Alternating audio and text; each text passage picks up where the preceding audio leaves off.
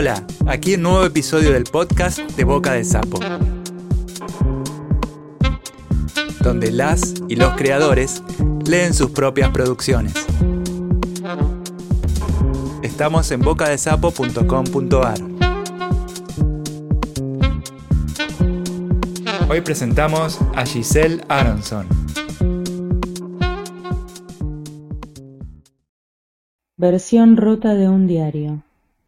Lunes 13 de junio, año bisiesto, 7 a.m. Yo no soy esa que sale en la foto, de ninguna manera. No van a engañarme, no soy.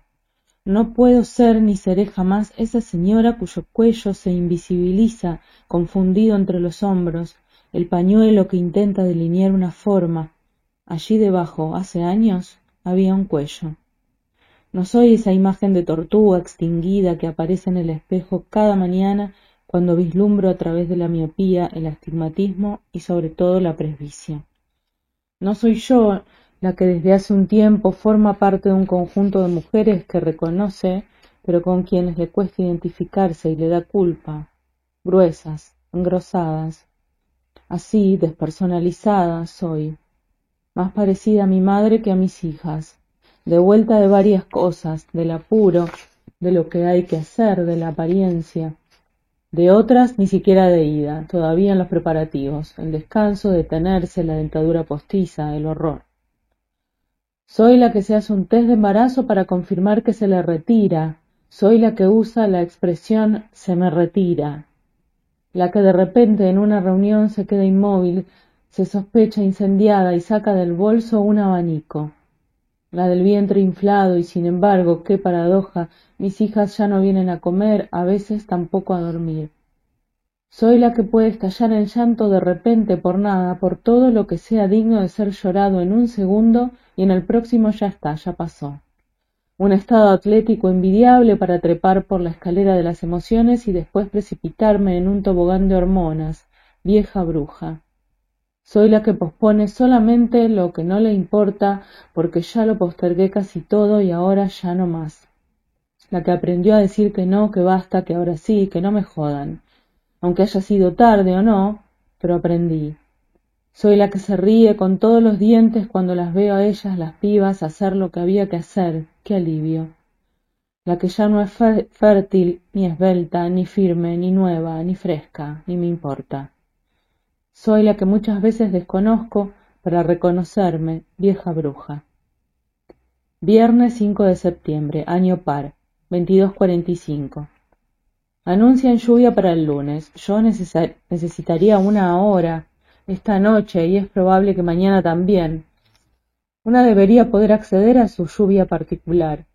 Con la de tormentas internas que soportamos, bien podría haber un delivery cuando pinta la nostalgia. ¿Por qué no da acurrucarse en un rincón cuando afuera hay un sol que refulge ganas? Tampoco sirve aplazar la melancolía para hacerla coincidir con el clima. Sabemos que esas cosas no avisan, al contrario, cuanto más te sorprenden, más efectivas. Entonces, si está despejado, me armo mi propia atmósfera. Hago soplar ráfagas dosificadas con la intensidad precisa para ambientarme. Se me nubla la mirada, se precipita el recuerdo, se me anegan en las ausencias y quedo aislada. Que llueva, ¿qué importa dónde?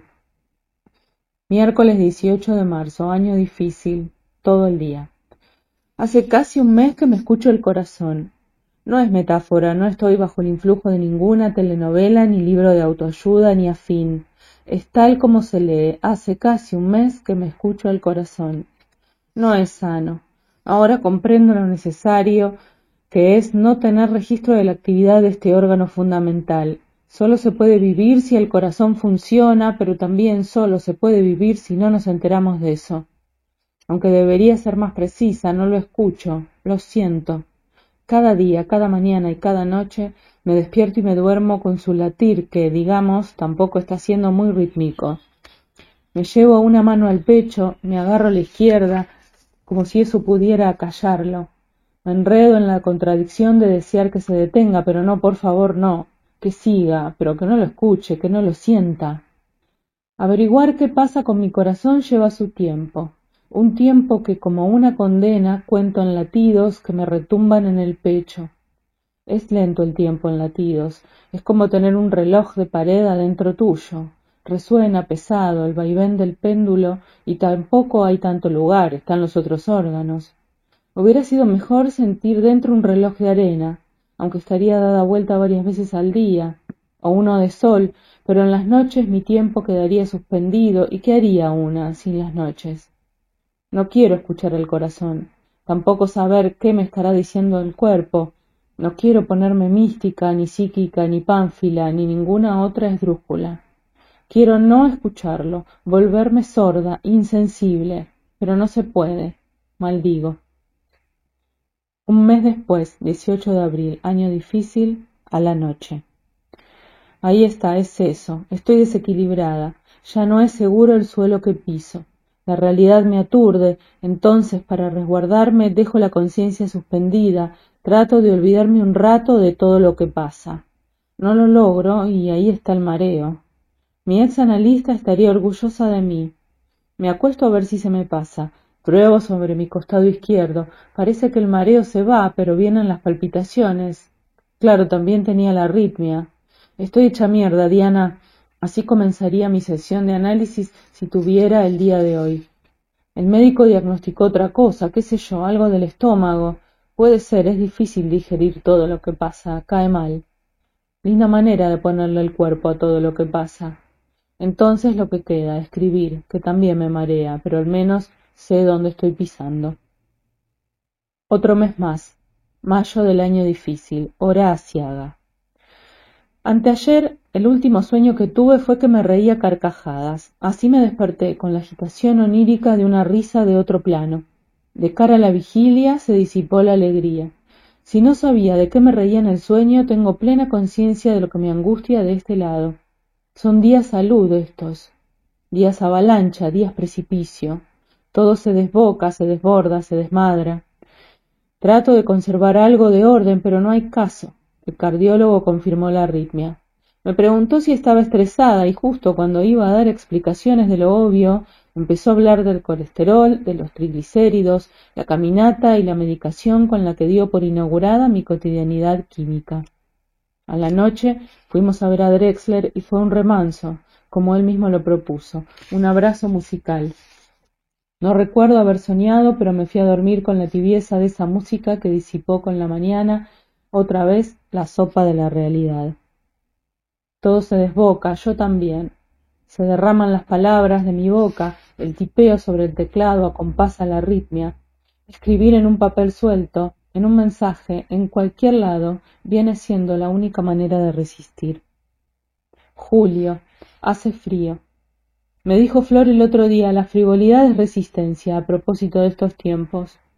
Ayer pasé por la farmacia a comprarme ibuprofeno para mitigar este resfrío atroz.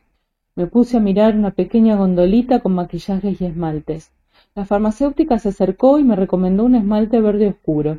También me llevé un labial rosa amarronado o marrón rosado. Esta mañana, con la tristeza y la desesperación de leer las noticias en las redes, el único lugar donde podemos informarnos nosotros, los que somos nosotros, me dispuse a pintarme las uñas y la boca. Acá estoy, como quien escucha canciones tristes cuando está triste, poniéndole color a esta oscuridad.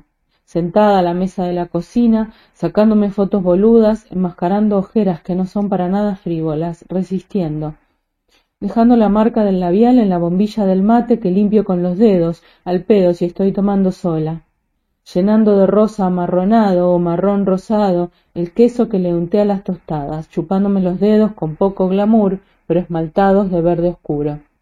No sé si entro dentro de los parámetros de la frivolidad, pero qué resistencia. Agosto. Sigue haciendo frío y exagero. Sobreabrigada estaba, con mi campera gris de astronauta gorda o mi campera gorda de astronauta gris. ¿Qué puede tener de sexy un astronauta salvando a Ripley, claro? Las uñas sin pintar, los dedos lastimados, autolastimados, ¿qué es peor? Como si escarbándolos consiguiese las palabras que salen de mis dedos. Pobres, pobre yo.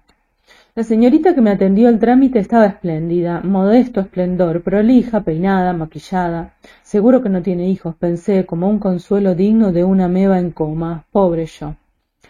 A la noche lo mismo. Mi colega entró a la reunión envuelta en un saco negro lánguido y liviano sobre una remera blanca, impoluta, impecable, imprimiendo el contorno de su figura. No cupo consuelo. Mi colega tiene hijos y trabaja, y despliega ella también un modesto esplendor. Se me acababa la excusa de la meba y ya era difícil bajar en la escala zoológica. Yo seguía flotando por la vida con mi campera astral, michelinesca, grotesca, gruesa. Lo mejor sería mudarme a Groenlandia. Ahí podría vivir en paz, sobreabrigada. Siempre es lunes, año incierto. Temprano en la mañana. El lunes se levantó antes que yo. Me la hizo fácil, la familia ya se había preparado el desayuno mínimo de café con leche, así que solo me quedó el tiempo para levantarme a mí misma, un desayuno mínimo y salir a caminar. Ya empecé tantas veces a caminar que acabé dándome cuenta de que el secreto está en seguir empezando, la continuidad del primer impulso siempre. Si fuese así de sencillo y así con todo. Ya volví, no es media mañana y este lunes me saca tanta ventaja que estoy a punto de entregarme. Seguí vos. Mientras atiendo con paciencia a empleada pública cada asunto pendiente, veo dónde ordenar los setecientos veinte mil fracasos que me andan dando vueltas. Tiene que haber algún lugar. Entre el estante del ya fue todo y el de me hago cargo hay un hueco. Espero que me entren ahí. Es como una zona franca. Creo que es lo mejor. Lo único que falta es que una tenga que tributar por lo que no salió. La prolijidad está sobrevalorada. Mi calendario Google se me cae de risa. Es una lástima que estas aplicaciones no ofrezcan la ubicuidad a sus usuarios. Flojo Google. Si pudiese elegir un superpoder sería estar en donde quiero con tan solo un chasquido de dedos. Debe ser por eso que nunca estoy del todo en ningún sitio. Sigo intentando chasquidos, como cuando era chica y probaba la telequinesis. Igual, pero de grande. En fin, en principio es lunes. A veces también es sábado. Gotea la gotera por millonésima vez. Ya arreglaron el techo, ya volvieron a arreglarlo no arreglado, ya volvieron a no arreglarlo arreglado. Yo sigo pagando cada arreglo y cada no arreglo y cada lluvia es este dolor en la panza. Ya se descascaró el techo, ya se cayeron los pedazos, ya se volvió a emparchar, ya gotea otra vez. Parece todo instantáneo y sin embargo es un derrotero en el tiempo. Me derrota la lluvia, ya ganó mi techo y se filtró en mi casa. Reverbera la lluvia y el desarreglo. Nada está bien. Antonio, el techo está goteando de nuevo. Qué macana, me responde. Qué macana es el nombre de un grupo de cumbia y yo estoy cansada de bailar. ¿Qué baile este del techo? Con todo lo que tengo que arreglar. La pieza de las chicas, por ejemplo. Como si fuera poco la culpa. Esa señora burguesa, gorda, con cara de orto, siempre.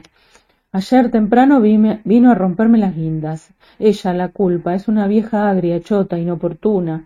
Se ve que hoy vino vestida de culpa materna. Cuando viene así se la ve más vieja todavía. Me sale con reclamos del pasado, prescriptos, cosas de ella que seguro jamás le escuchó a mis hijas. Boludeces. Siempre viene con boludeces. Casi no tiene argumentos, pero sabe joder, es experta.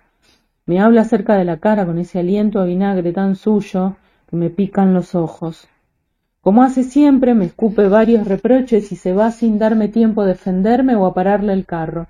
Después me largaré a llorar. Debe haber sido el vaho de vinagre en los ojos, diré el día después de la gripe. Me desperté temprano, agarré el celular y me puse a pispear el Facebook.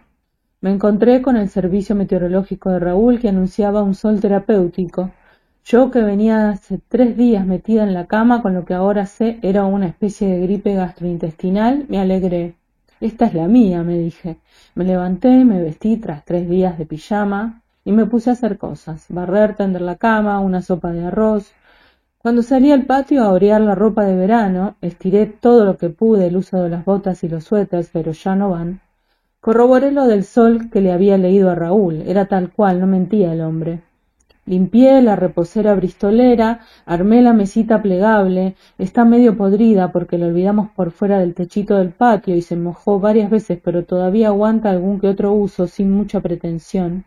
Y me dispuse a disfrutar de mi patiecito tercermundista de seis por tres Mate infaltable. Tengo tres millones de cosas que hacer, pero creo que voy a ponerme a preparar pepas con una harina integral que compré hace unas semanas. El sol ya se fue, al menos del breve territorio subdesarrollado de mi patio.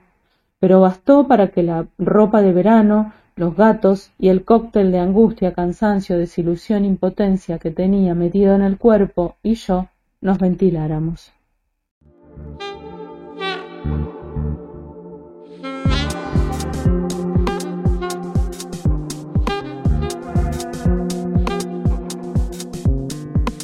Suscríbete y seguinos en las redes. Estamos en bocadesapo.com.ar.